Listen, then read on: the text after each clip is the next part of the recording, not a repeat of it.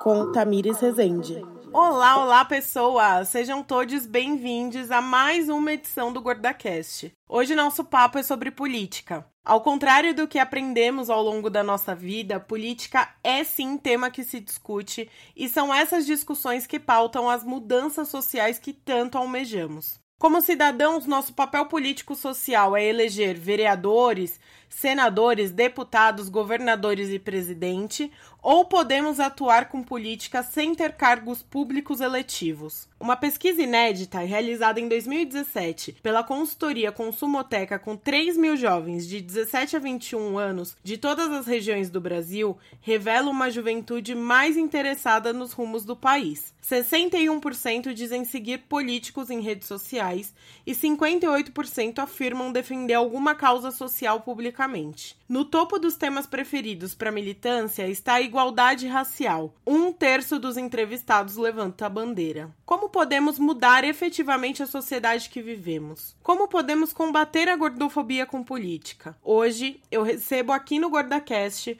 o professor doutor Jorge Miklos para entender o porquê viver é político e como podemos atuar efetivamente em busca da mudança. Jorge, muito obrigada por aceitar o convite do GordaCast, por disponibilizar um pouquinho aí da sua agenda para nós. Seja muito bem-vindo e eu gostaria que você se apresentasse para nossa audiência. Eu sei que você tem um currículo super extenso, dá um, faz um apanhadão aí e apresente-se para a galera. Muito obrigado, Tamires, pelo, pelo convite. Quero cumprimentar a todas, a todos, a todes que estão nos, nos, nos ouvindo. É um enorme prazer e uma, uma alegria é, participar de, dessa conversa. Olha, eu sou um, uma pessoa que sempre gostou e gosto muito de estudar, de aprender coisas novas, e por isso que eu dediquei a minha vida a fazer isso, praticamente, né? Então eu me formei em História, foi a minha primeira graduação, é, há 30 anos atrás. Depois eu fiz ciências sociais, é, estudei muita filosofia, não me formei em filosofia, não tenho um diploma de filosofia, mas estudei muita filosofia antiga, medieval, moderna e contemporânea, é, como autodidata. E depois eu fiz um mestrado em ciências da religião, formalmente, é, e um doutorado em comunicação e também é, uma formação em psicologia junguiana. Né? Então, para resumir, eu posso dizer que eu atuo em três grandes áreas. Né? Eu sou professor, eu sou pesquisador e sou psicoterapeuta. Acho que eu resumo por aí, tá bom? Eu te convidei hoje para a gente falar um pouco sobre como a política pode apoiar a luta anti-gordofobia. Quem te indicou foi a Agnes, que participou de um episódio aqui com a gente sobre é, a gordofobia na mídia. Sim. E eu queria que você me apoiasse e apoiasse os nossos ouvintes no entendimento de por que a política é tão pouco voltada para as questões de gordofobia? Olha, a pergunta é muito interessante, né? É uma pergunta. É, eu gostaria de voltar um pouquinho, um pouquinho antes, né? Vamos. Para a gente, antes de chegar nessa relação entre política e gordofobia, né? Eu queria dar um passo atrás, né? Quando eu falo atrás, não no sentido cronológico, no sentido uh, ontológico do, do, da questão, né? Olha, é, em primeiro lugar, a política ela é importante para tudo. A, a, política ela é muito importante. Quer dizer, o Aristóteles já tinha escrito no século IV antes de Cristo. Aristóteles, o filósofo macedônico, que foi aluno da, da, da Academia de Platão, estudou em Atenas, falou que o homem é um animal político. Né? Ou seja, não existe vida social, não existe vida na polis não existe vida na polis que não passe pela política. Por isso que, inclusive, a palavra polis, que em grego é cidade, ela dá origem à palavra política, porque a política é a ferramenta que nós, humanos, inventamos para viver em sociedade. Porque a política evita que a gente faça guerra.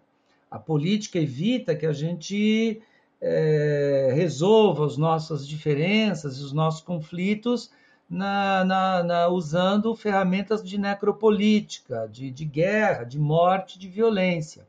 A política é a tentativa de racionalizar e de encontrar caminhos racionais do logos para nós, que todos nós pudéssemos encontrar uma vida na polis. Né? É impossível imaginar uma polis sem conflitos, sem diferenças, sem conflitos de interesses.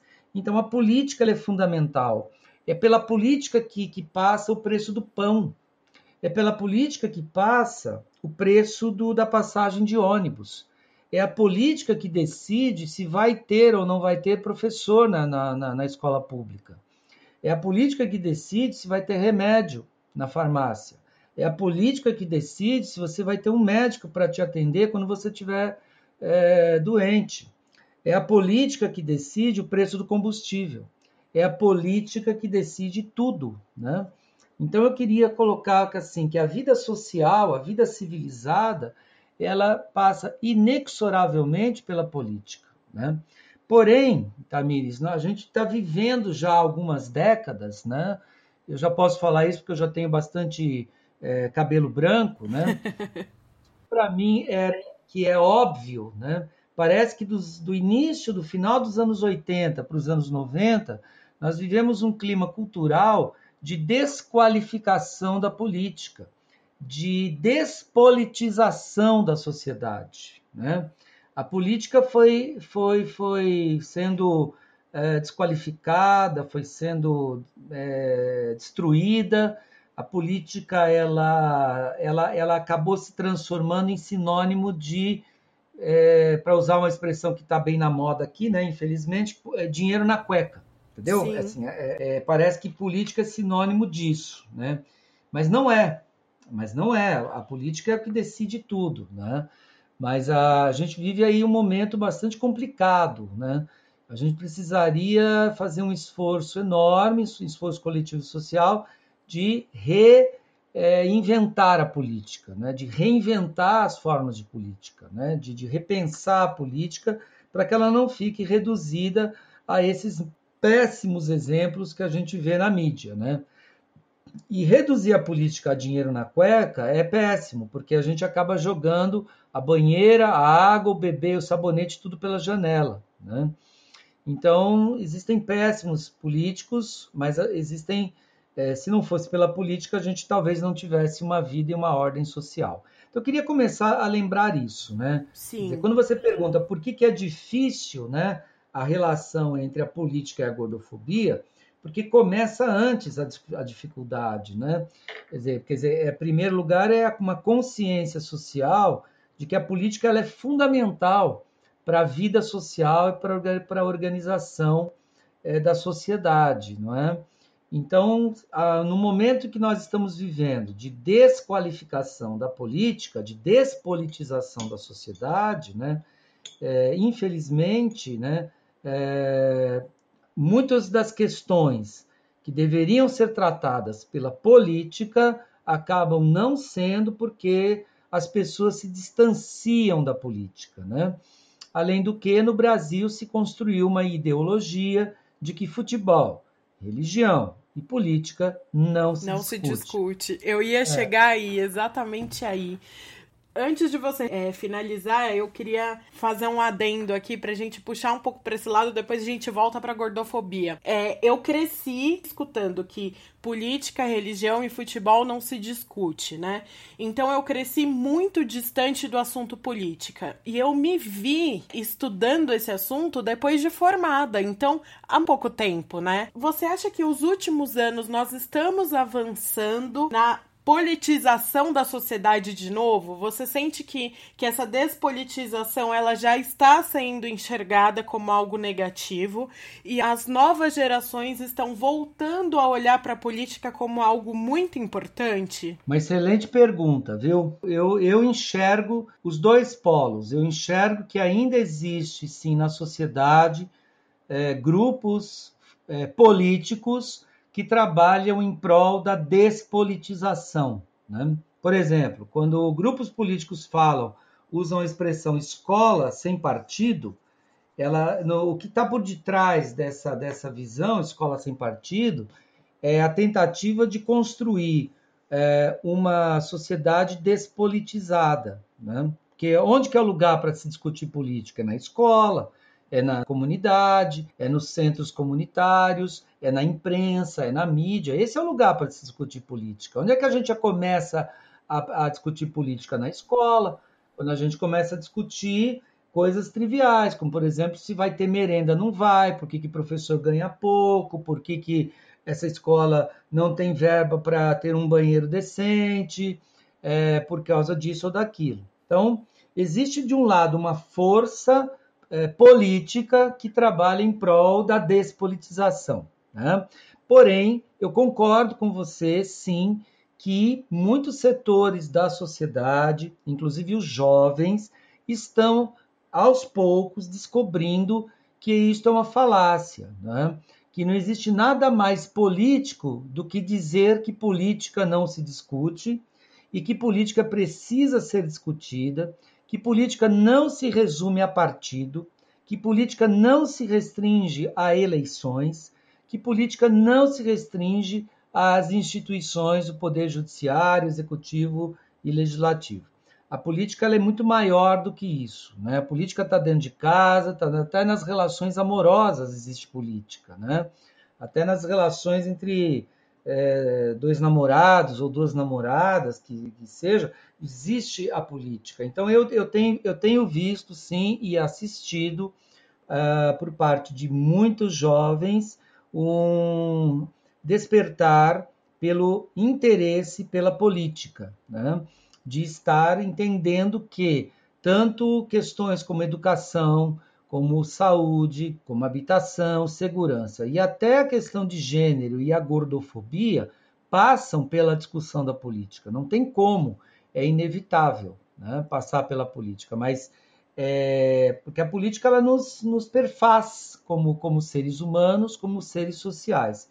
Então eu vejo sim, eu vejo já desde 2010, por exemplo, quando explodiram né, a Primavera Árabe, né, os indignados de Wall Street, é, uhum. é, já um, um, uma, um movimento assim dos jovens é, se apropriando das redes sociais, inclusive, para fazer é, colocar as discussões políticas na rua. Já, já, já noto redes de indignação e de esperança aí, né? E aqui no Brasil também, dois, a partir de 2013, com as jornadas né, de 2013, como foram conhecidas, em junho de 2013, também muitos jovens foram para as redes e para as ruas para debater a questão política, é, lembrando sempre, transcendendo, é, transbordando, a, entendendo que política não se restringe a eleições ou a partidos políticos, né? Ou seja, a política não pode ser refém de um partido político. A política não pode ser refém de uma instituição. A política ela tem que estar é, na soberania popular. Ela tem que fazer parte do cotidiano popular. Como eu disse, é pela política que as mães conseguem creches. É pela política que, a, que as comunidades conseguem tratamento de água, de esgoto é pela política que, se, que, que, que as pessoas se organizam e lutam pelos seus interesses comuns e não apenas pelos seus interesses privados. Então eu vejo sim que aos poucos, é, e apesar, como eu disse, a despeito de existirem ainda grupos que insistem em formar uma, uma, uma, uma consciência errônea, na minha opinião, de que política não se discute, é, e não existe nada mais político do que dizer isso, é, existe um contraponto da, do outro lado da sociedade que tem chamado atenção e que tem levado as discussões políticas para as redes, para as praças e para as ruas, e inclusive para as salas de aulas, e para esse podcast que nós estamos gravando agora nesse momento. Você tocou em um ponto que, que é a questão das redes sociais, né? Em 2018 a gente viveu aí um boom, né, das fake news dentro das redes sociais, muito impulsionado pelas redes sociais. E aí eu já vou te fazer duas perguntas. Esse boom das fake news, você acha que faz parte desse movimento é, dentro da política de despolitização da nossa sociedade? E segunda pergunta, é dá para fazer política nas redes sociais? Olha, são perguntas muito boas, né? Sim, a fake news, né, esse boom das fake news faz parte da política, né? Faz parte do jogo político. Porque existe aí uma disputa, sempre existe uma disputa pelo poder. Sempre existe aí uma guerra eh, pelo poder, uma disputa pelo poder, pela hegemonia do campo, e a fake news é um instrumento de um grupo é, político para tentar conseguir o poder. E que conseguiram, né? eles ganharam, né? eles conseguiram chegar ao poder. A gente tem que reconhecer isso, é, não só no Brasil, mas isso também aconteceu nos Estados Unidos, com a eleição do Donald Trump, aconteceu na Hungria, aconteceu na Bolívia, com a deposição na época do Evo Morales, aconteceu no Brasil em 2018. Então a fake news, ela é uma, uma granada, ela é uma arma, ela é uma metralhadora, ela é uma é, forma é, que grupos é, políticos se apropriaram, né, portanto, das redes sociais, ocuparam o ciberespaço, ocuparam esse, esse espaço cibernético e construíram narrativas, né? essas narrativas são chamadas de fake news, e conseguiram é, confundir, envenenar, manipular, distorcer a realidade, construindo um clima que a gente chama hoje de pós-verdade.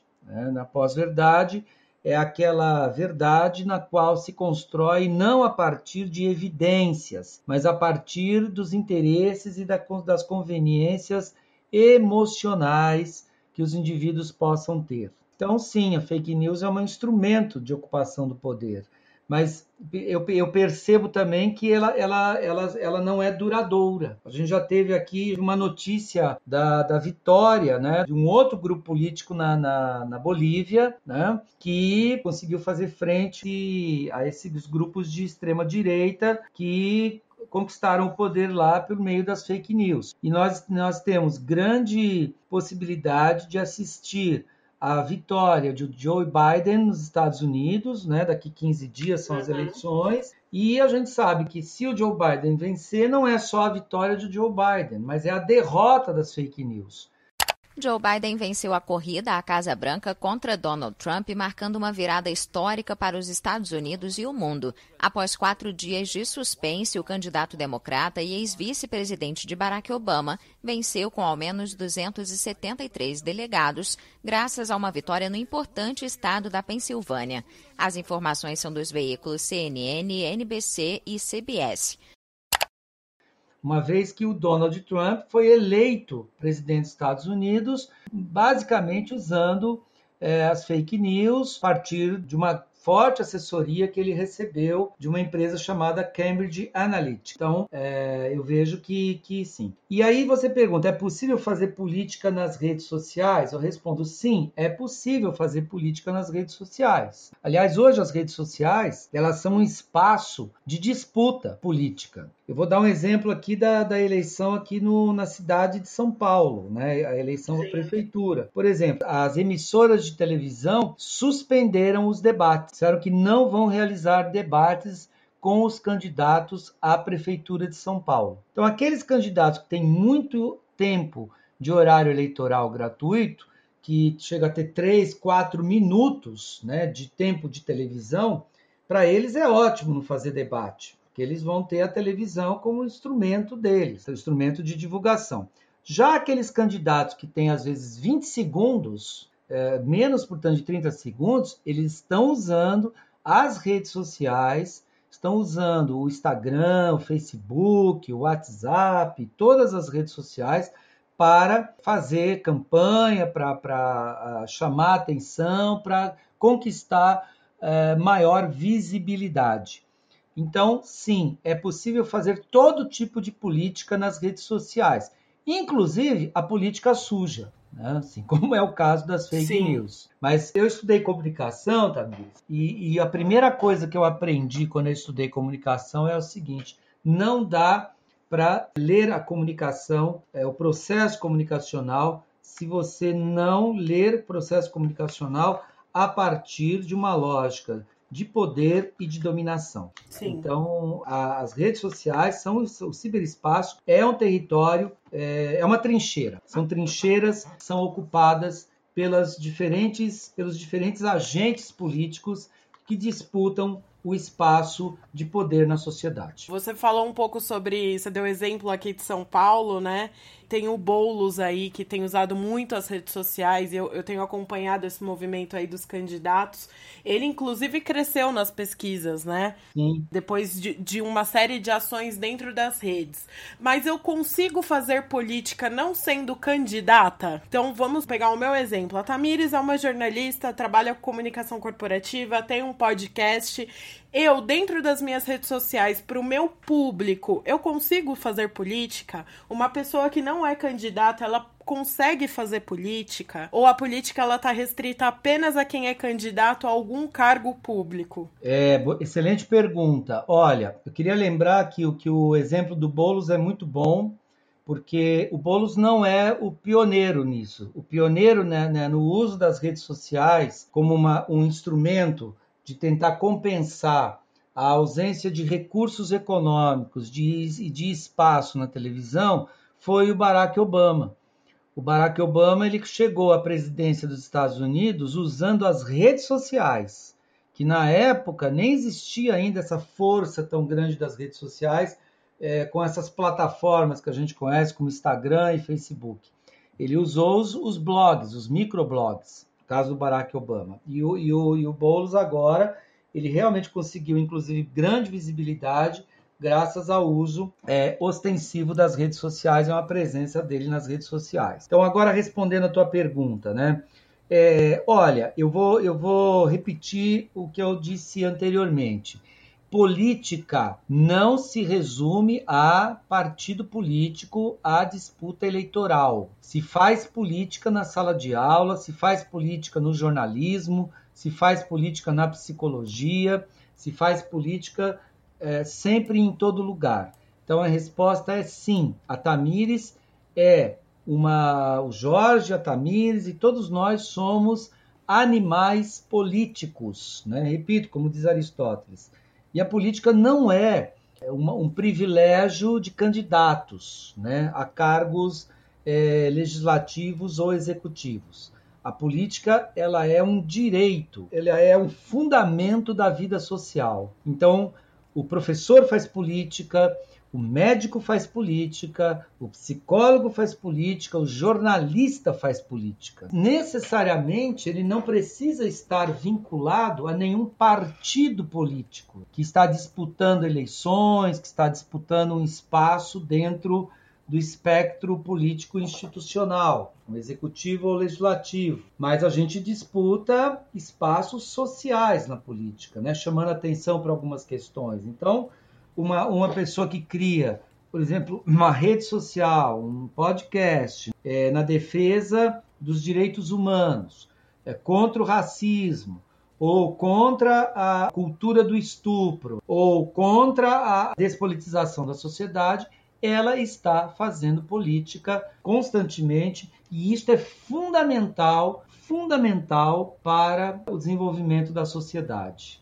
Então, todos nós é, temos uma, uma dimensão que é nossa, subjetiva, pessoal, que é individual, mas nós somos seres afetados pela vida social. Então, como eu disse, o preço da passagem de ônibus, o congestionamento, as enchentes quando chove demais, tudo isso passa pela política e nós estamos, sim, agindo, não pensando apenas no nosso umbigo, mas pensando em pautas sociais, pautas coletivas, nós estamos fazendo política e devemos fazer política. Né? O tempo todo nós estamos fazendo e precisamos fazer política. É, a gente está às vésperas aí das eleições municipais, então tá chegando a hora de exercer a nossa cidadania por meio do voto, né? E a gente tem aquela típica frase: o poder emana do povo. Mas como que eu, como que um cidadão consegue mudar a sociedade que nós vivemos? Por exemplo, quando a gente fala de gordofobia, a gente tem pouquíssimos projetos de leis voltados para as pessoas gordas. Tem, a gente tem um caso na, na Bahia de uma ativista que apresentou um projeto de lei é, para retirada de catracas dentro dos transportes públicos. Um cidadão, ele pode apresentar um projeto de lei? Como que funciona? Como que a gente vai vai para essa luta ativa? Além da, de todo o trabalho de conscientização, de combate dentro das redes sociais, na mídia, como que a gente pode ativamente mudar caminhar para essa mudança? Excelente pergunta. Olha, vamos, vamos, começar. Vou pegar o caso da Agnes, que eu acho que é bem emblemático, né? Outra pesquisa que a professora doutora Agnes Arruda fez e ela tem um, um canal no YouTube, né? Precisamos falar de gordofobia. Primeiro ponto é assim, né? A gordofobia existe. Eu me lembro conversando com a Agnes, eu provoquei a Agnes nesse sentido, isso eu acho que uns 3, 4 anos atrás. Falei, Agnes, eu não preciso provar, fazer um grande esforço para provar que o racismo existe no Brasil. Sim, Sim. Eu, eu, não preciso assim gastar muito meu latim para chegar e convencer as pessoas que o Brasil é um país racista. É, não preciso. Isso isso está muito explícito e, e, infelizmente é muito atual. Infelizmente ainda nós temos uma uma grande luta de reparação contra contra o preconceito e o racismo junto à população afro-brasileira. É, agora, é, gordofobia, existe gordofobia, e eu me lembro que há três, quatro anos atrás a Agnes digitou no Google né, a palavra gordofobia e, e não apareceu nada. Né? Assim, não, não, não tinha registro de gordofobia. Ou se tinha, eram muito pouco. Então, assim, começa pela conscientização começa por alertar a sociedade que a gordofobia existe, apesar de que as pessoas não falavam sobre isso, existe um silêncio né, sobre a gordofobia. Então, o primeiro caminho é tirar a gordofobia da invisibilidade e do silêncio.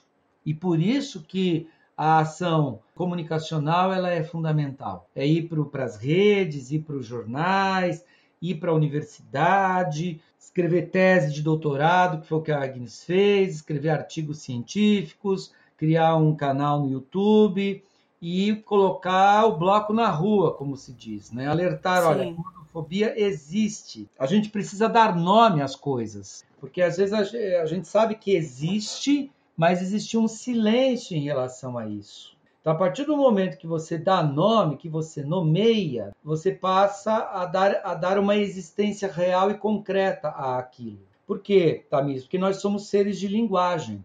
Então, é pela linguagem que nós criamos a realidade. Se as coisas não têm nomes, elas não existem para nós. Então, quando alguém fala gordofobia, e apesar disso ter, já existir há muito tempo, mas quando eu digo o nome gordofobia, quando eu crio o nome gordofobia, eu estou dando, uh, nomeando e tornando isto real para, para muita gente. Quer dizer, não bastam as coisas existirem, as coisas precisam ter nomes. Esse é um texto do Foucault, do, do filósofo Michel Foucault, muito famoso, chamado Os Nomes e as Coisas. Quer dizer, se você não dá nome às coisas, é como se elas não existissem, porque o papel da linguagem é, reconhecidamente é esse, né, o de criar realidades. Então, o primeiro ponto eu, eu, destaco aí, né? É muito importante que se fale sobre gordofobia. E é o nome do blog, do, do canal YouTube, acho que da Agnes, né? acho que esse é o nome. Precisamos falar sobre gordofobia, dar nome a ela, né? Olha, tá aqui. O que, que é gordofobia? Então, o primeiro passo foi dado já. Então, já existem mais pessoas falando, discutindo, é, refletindo, divulgando uh, so, o tema da gordofobia. E, e, a partir dali a pessoa falou: oh, é verdade, olha só. Eu, quando estava na escola, tinha uma colega na sala que sofreu bullying pelo fato dela ser obesa. Olha só, a gente faz, faz isso, faz aquilo. Então a coisa começa a ganhar e, e ganhar visibilidade e começa a chamar a nossa atenção. Esse é o papel da conscientização.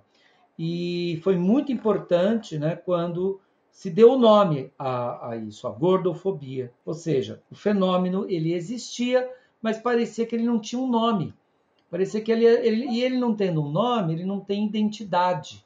E a partir do momento que se deu um nome a isso, ela começou a ganhar mais consistência. Ela passou a ter uma consciência coletiva e social maior. Outro dia eu mesmo é, ouvi, o ano passado, alguém, é, assim, num elevador, no corredor da universidade, é, duas, duas alunas comentando: ah, isso aí é gordofobia. Aí eu falei assim: ó, tá vendo? A palavra já está começando Sim.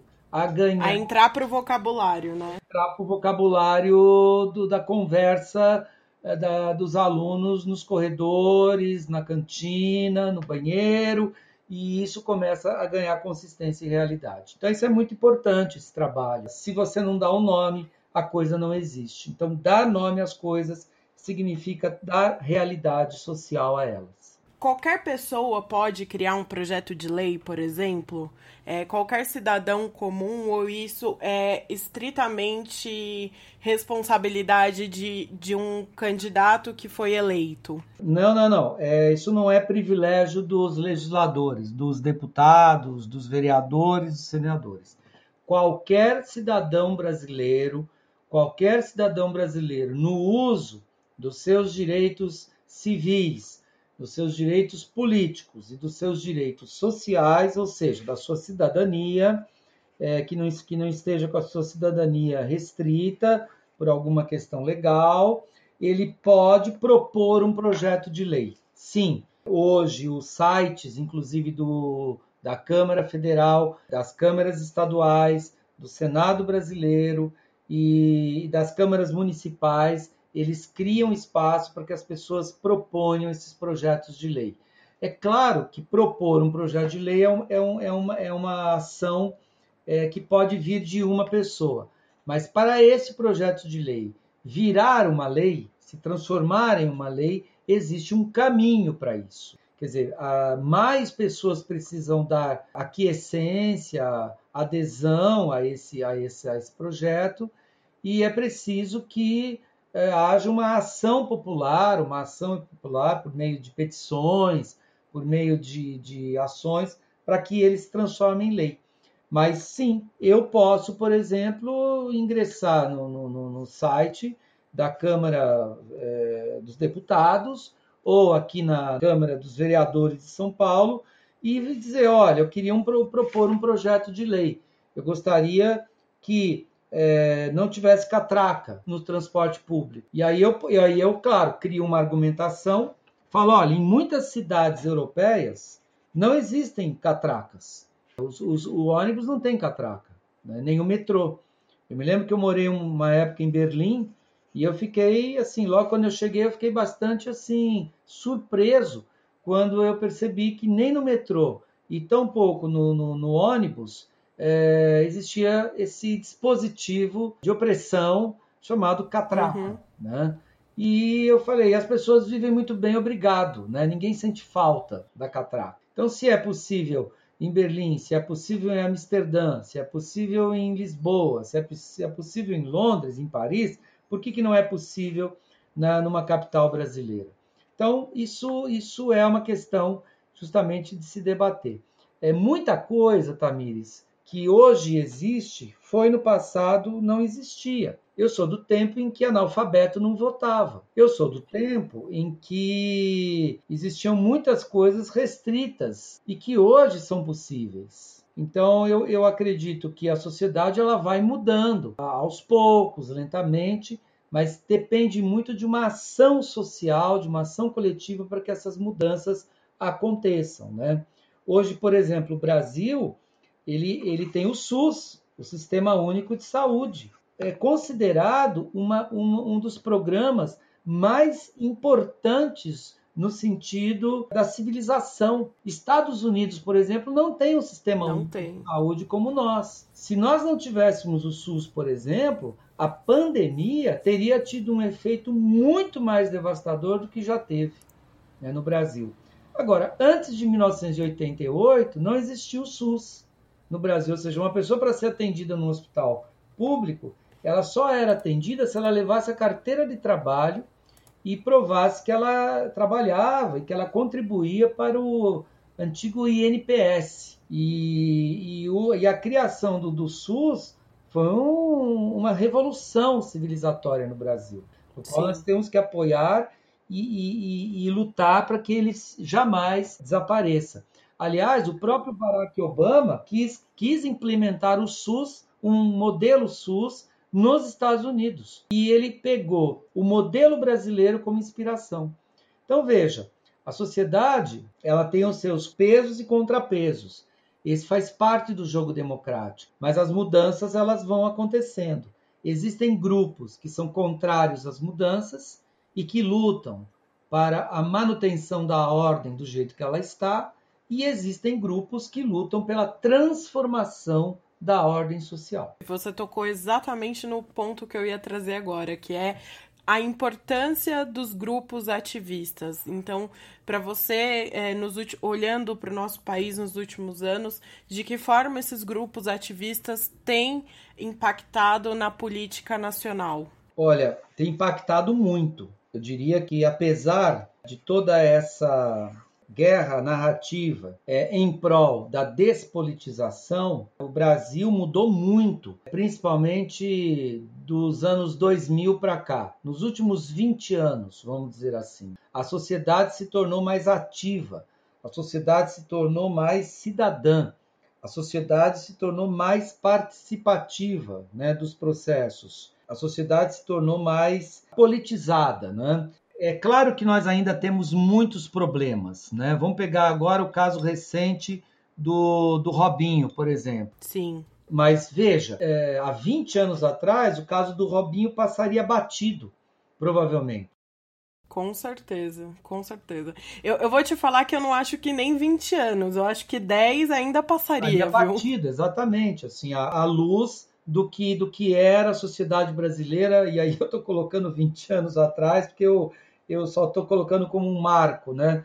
Mas passaria batido. E eu percebi, olha só, a mobilização que aconteceu de, de indignação com o fato e que levou, inclusive, a própria diretoria do, do clube de futebol a suspender a contratação é, do Robinho em função dele ter sido condenado é, em primeira instância por estupro na Itália. Casão, é um assunto muito delicado, né?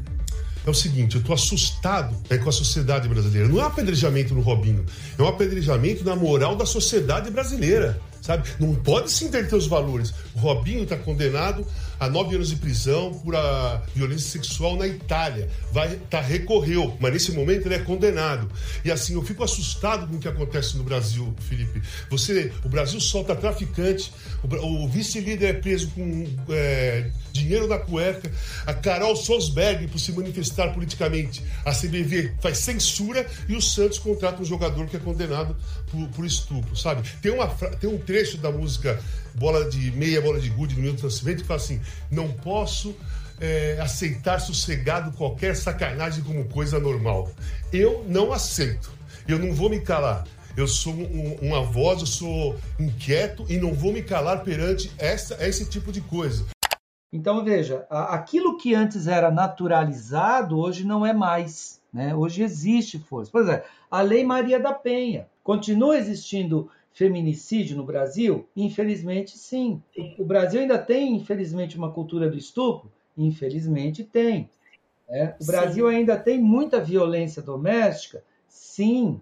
Mas é esses dados hoje, esses casos hoje, eles não passam mais despercebidos, como passava, não, tavam, não estão tão naturalizados como antes. Ou seja, é, existe uma delegacia da mulher, existe a Defensoria Pública, existe o Ministério Público. Então, as pessoas ficam indignadas, as pessoas se manifestam, as pessoas reagem. Hoje existe uma força da sociedade civil, ela está mais organizada, ela está mais articulada e está mais atenta às questões que estão acontecendo.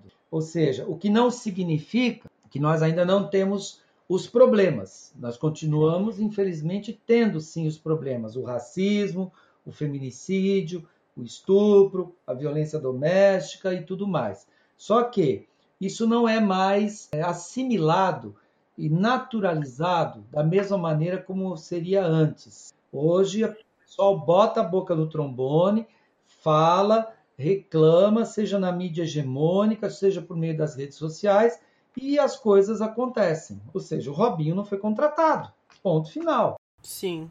Existe um enfrentamento. Existe um enfrentamento, exatamente. Olha, é, não vai ficar, não vai não, isso não vai ficar assim, né? Nós vamos botar a boca no trombone, nós vamos protestar.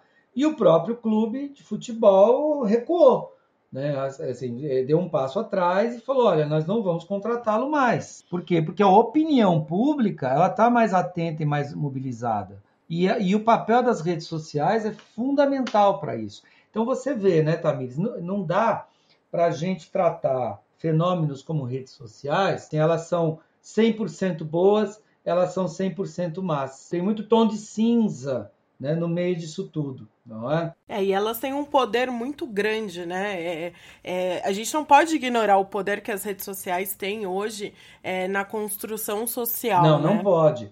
As redes sociais elas, elas fazem uma diferença muito grande. E, e claro, elas são atravessadas pela complexidade e elas são atravessadas por tudo aquilo que é o próprio tecido social. Ou seja, o que eu quero dizer é que não dá para olhar para a sociedade de forma binária, dizendo, olha, isso aqui é bom, é mal, isso aqui é preto, isso aqui é branco, isso daqui é assim, isso aqui é assado. Não, tem muitas é, variações entre as coisas. E a sociedade, sim, está mais atenta, está mais mobilizada, está mais presente diante dos fenômenos que estão acontecendo. E, inclusive, veja, a própria gordofobia, ela entrou na pauta. Sim, com certeza. Ela entrou na pauta e, e hoje já muita coisa tem, tem, tem esse, esse papel. Então, eu acho que a sociedade está mais atenta. É, e muito, então eu poderia dar muitos exemplos. Me lembro de uma propaganda de cerveja que foi levada para a grande mídia por ocasião do, do carnaval, acredito que isso há três, quatro anos atrás, e que teve que sair do ar. Teve que sair do ar porque houve uma reação imediata da sociedade civil contra a peça publicitária. Porque a peça publicitária mostrava umas modelos usando uma camisetas e nas camisetas estava escrito assim: nesse carnaval eu não direi não. É, eu lembro. É. E assim, durou um dia. durou um dia. A propaganda foi para o ar, durou um dia. No dia seguinte, e com razão, né? Vamos combinar. As, Sim, a, com certeza. A, a, muitas pessoas da sociedade civil falaram: mas que absurdo é esse? Como assim? Objetificando uma mulher? Né, tirando da mulher a sua decisão, meu corpo, minhas regras. Né? Assim, a, e muita gente foi para a rua e, e foi para as redes e a, a, própria marca de cerveja falou: opa, pisamos feio aqui na bola, teve que recuar e no ano seguinte, tentando até uma medida de reparação, a merda que fez, né? Pra, desculpe usar essa expressão, mas assim. Não, para ser bem claro, né? Claro, a merda que fez, né? É, no ano anterior, fez exatamente uma propaganda oposta a isso, mostrando já a representação feminina de uma outra maneira. Então, isso vai mudando os estereótipos, os estigmas sociais, vai mudando a, forma pela qual a sociedade vai se comportando. Então, eu acredito que há esse, essa força e que as redes sociais elas trouxeram né, muitas coisas sombrias, né, sem dúvida, muitas coisas terríveis, como é o caso das fake news, mas possibilitou também maior articulação da sociedade civil, maior articulação da, da sociedade em prol da defesa dos interesses e das pautas. Sem dúvidas. Eu acho que a maioria do público aqui que nos ouve vem dessa geração de não se discute política, né? E eu percebo que, pelo menos falando da minha bolha, nós estamos falando muito mais sobre política, nós estamos nos conscientizando muito mais sobre política. E eu acho que papos como esse que nós estamos tendo são muito importantes, uma vez que nós crescemos em gerações que a gente só estudava na escola o que fazia o poder executivo, legislativo, judiciário e esquecia aquilo e não usava nunca mais. Então, quando eu vejo, por exemplo, uma cantora que nem a Anitta, não discuto se ela é legal, se ela não é legal, enfim, okay. fazendo uma live com uma cientista política, tirando dúvidas tão básicas de o que faz um senador, o que, enfim, eu acho que a gente está caminhando para um espaço de maior conscientização da importância política no nosso país. Eu acho que essa despolitização nos jogou para um atraso muito grande e eu tenho esperança de que essa geração ela tá olhando um pouco mais para política e não só política como você disse partidária de candidato X, Y ou Z, mas também o que fazemos no dia a dia. A gente vê muito o discurso de que viver é político. Esse discurso ele tá muito ainda atrelado à esquerda, né? Mas o viver é político é para todos, é o que você falou. É, a política define o valor do pão, o valor da passagem, os acessos, a acessibilidade. Então, acho que a gente precisa falar sobre política e foi por isso que eu te convidei hoje, pra gente tentar entender como que a gente vai dar um passo além, né, da, da conscientização com relação à gordofobia. Nós já falamos sobre gordofobia, ainda tem muito a ser dito, é, muita gente ainda confunde gordofobia com pressão estética, então ainda existe um trabalho de conscientização muito grande, mas o que, que a gente pode fazer, qual degrau a gente pode subir, né? E é justamente pensando política, é falando de política, entendendo efetivamente como grupos nós podemos no, trabalhar juntos para essa mudança efetiva, para um gordo ter acesso a macas que suportem seu peso dentro de um atendimento médico, hum. que um gordo possa possa ir para um teatro e não tenha que pagar duas entradas, que um gordo tenha acesso a qualquer tipo de transporte público. Então eu acho que é justamente isso. Esse foi meu, meu intuito hoje de,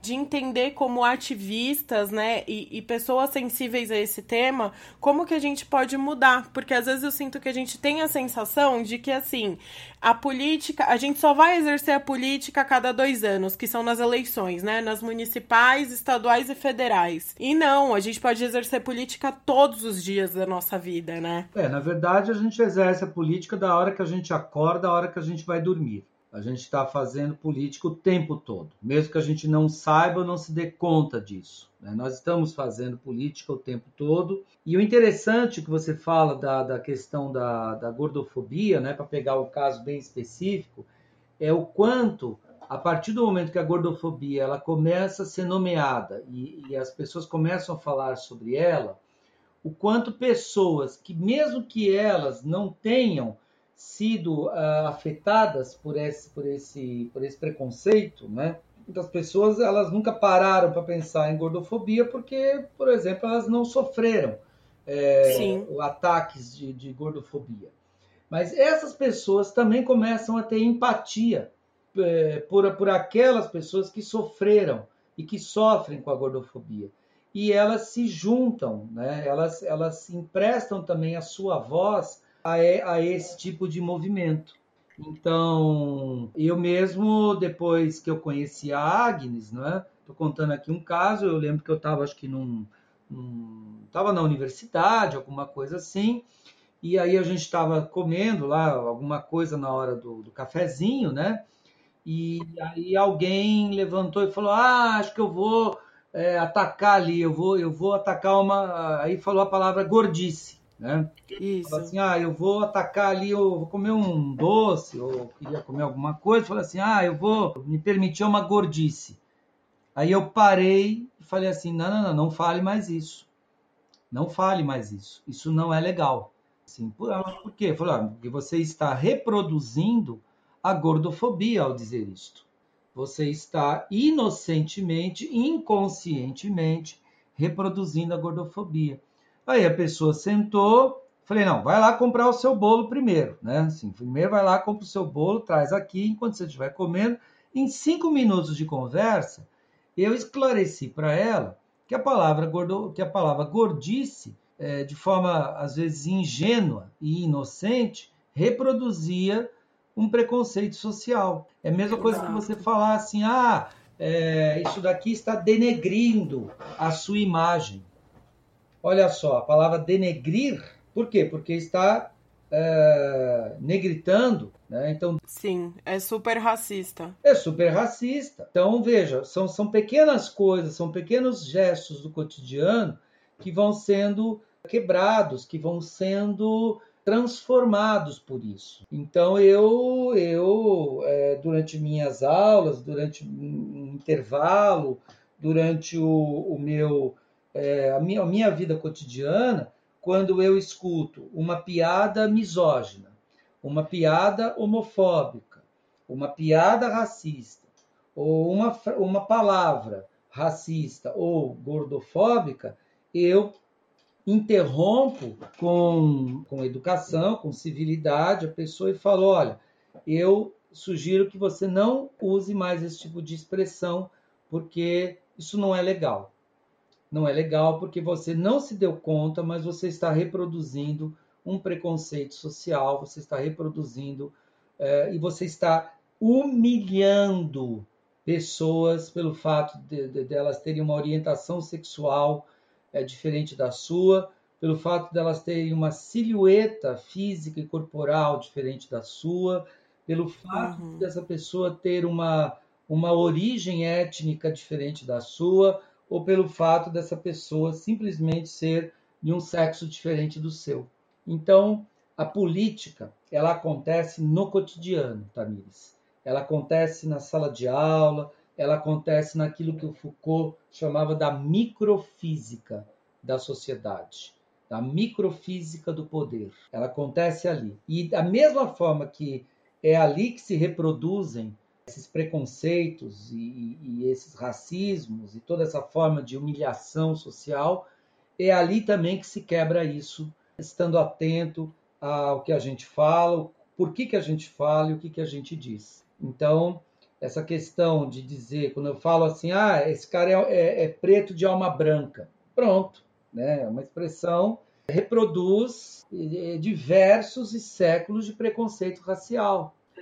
Então, esse, esse eu diria que é, o, que, é a, que é a conquista. É devagar, é lento, é um trabalho de formiguinha, como se costuma dizer, mas ele precisa ser feito. Ele precisa ser, é, é, uma, é, uma, é um combate cotidiano que nós temos que fazer. E estarmos o, o tempo todo alerta para com conosco mesmo. Eu mesmo não, não nunca me percebi é, machista, mas eu acabei descobrindo que eu era, eu era, porque Sim. eu reproduzia palavras, gestos, comportamentos e expressões que eram machistas, só que eu não pensava sobre isso. Então, o que, que eu fiz? Eu transformei aquilo que eu considerei a minha doença na minha cura. Ou seja, eu era um, um homem machista, não sabia disso, e quando eu me descobri machista, Falei, vou fazer um projeto de pesquisa, vou levar uma pesquisa para a, a universidade e nessa pesquisa eu vou discutir as masculinidades hegemônicas e a masculinidade tóxica. E vou discutir o machismo. Ou seja, eu transformei o meu sintoma na, na minha terapêutica. É isso que nós temos que fazer. É, com certeza. São, são esses pequenos gestos cotidianos que fazem uma diferença enorme. Às vezes a gente acha que não tá fazendo nada, mas tá fazendo muito. Jorge, muito obrigada por ter batido esse papo. Eu tenho certeza que acrescentou muito para muita gente, porque para mim acrescentou demais. Foi, foi muito bom. Eu queria que você é, convidasse as pessoas a conhecer um pouco mais seu trabalho. Eu acredito que você tenha alguma dissertação que a gente possa ler, conhecer um pouco mais sobre, sobre todo o seu trabalho acadêmico. Ah, perfeito. Bom, eu, eu atualmente eu tenho me dedicado, como eu disse agora há pouco, a pesquisar sobre as masculinidades é, no mundo contemporâneo. Eu coordeno um projeto de pesquisa que tem como título né, a, a contribuição da mídia para a constituição da masculinidade, das masculinidades né, no imaginário brasileiro. Né? Essa pesquisa ela, ela tem, tem, tem, tá sendo feita por é, várias pessoas, né? e tenho escrito nos jornais, nas, na, nas redes sociais, tenho publicado algumas coisas sobre isto. Então, melhor caminho se alguém tiver interesse, é fácil. É só digitar o meu nome no Google é, e, e, na frente escrever masculinidade tóxica e já vai aparecer artigos que eu tenho escrito é, com regularidade sobre esse assunto, tá? Legal. É, e, e essa tem sido, né, a minha trincheira. A minha trincheira tem sido essa. A minha trincheira tem sido conscientizar os homens e as mulheres de que o machismo ele faz mal para todo mundo.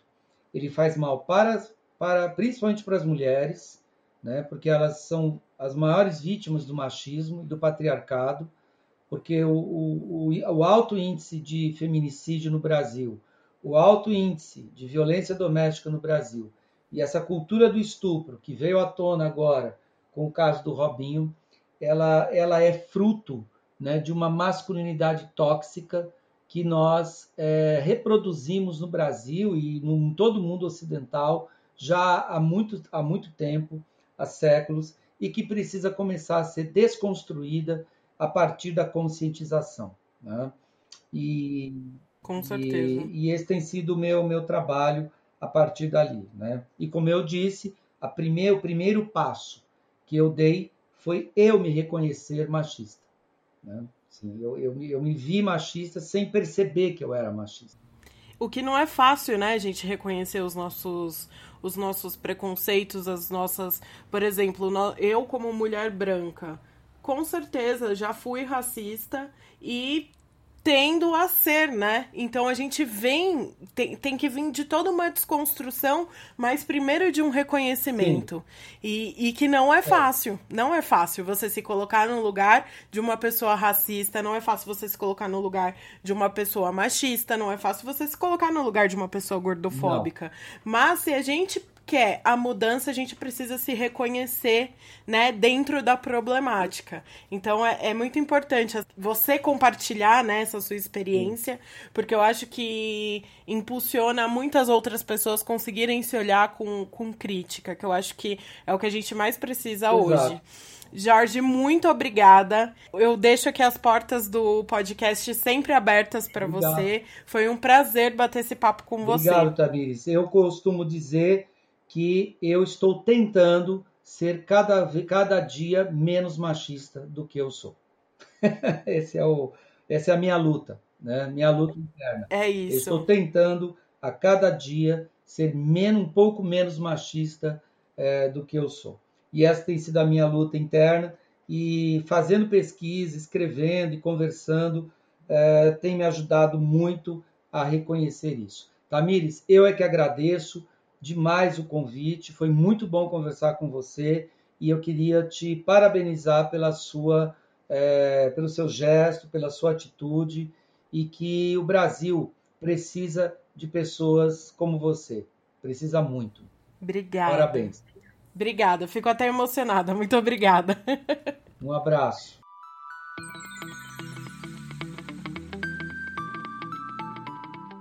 Esse foi mais um episódio do GordaCast. Durante a edição, utilizamos os áudios de apoio do canal do Estadão no YouTube e do programa Globo Esporte. Se você tem alguma sugestão de pauta, crítica ou só quer bater um papo, envie um e-mail para gordacastpod.gmail.com. Lembrando que eu sou arroba fora dos rótulos nas redes sociais. Um grande beijo e até a próxima.